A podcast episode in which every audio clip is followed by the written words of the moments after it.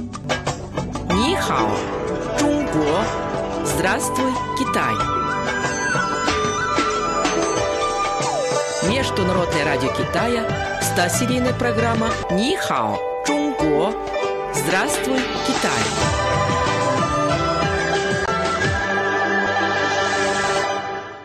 Слово на сегодня – суанпан, китайские счеты. Слава, а ты знаешь, какой был самый первый арифмометр в мире? По-моему, это были китайские счеты. По-китайски суанпан. А тебе известна история их происхождения? Известно, что они появились в древности в Китае. Существует немало любопытных историй о том, как они были изобретены. Одна из них, пожалуй, самая интересная, рассказывает, что их придумала супруга великого китайского мыслителя и философа Конфуция.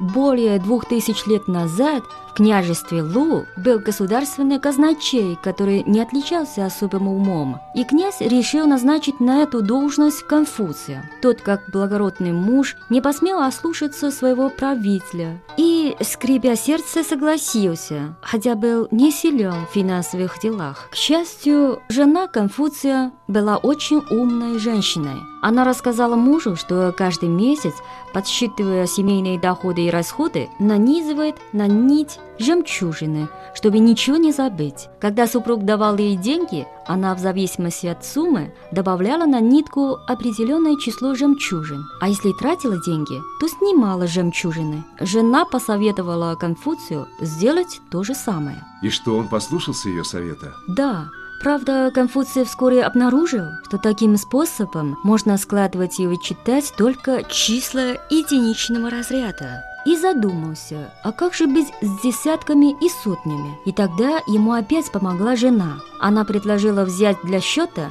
сразу несколько нитей. Одну нить для счета единиц, другую для десятков, третью для сотен и так далее. В итоге у Конфуция получился прообраз Суампан. Цикл программ о китайском языке и китайской культуре «Здравствуй, Китай!» Ни хао, Чунго!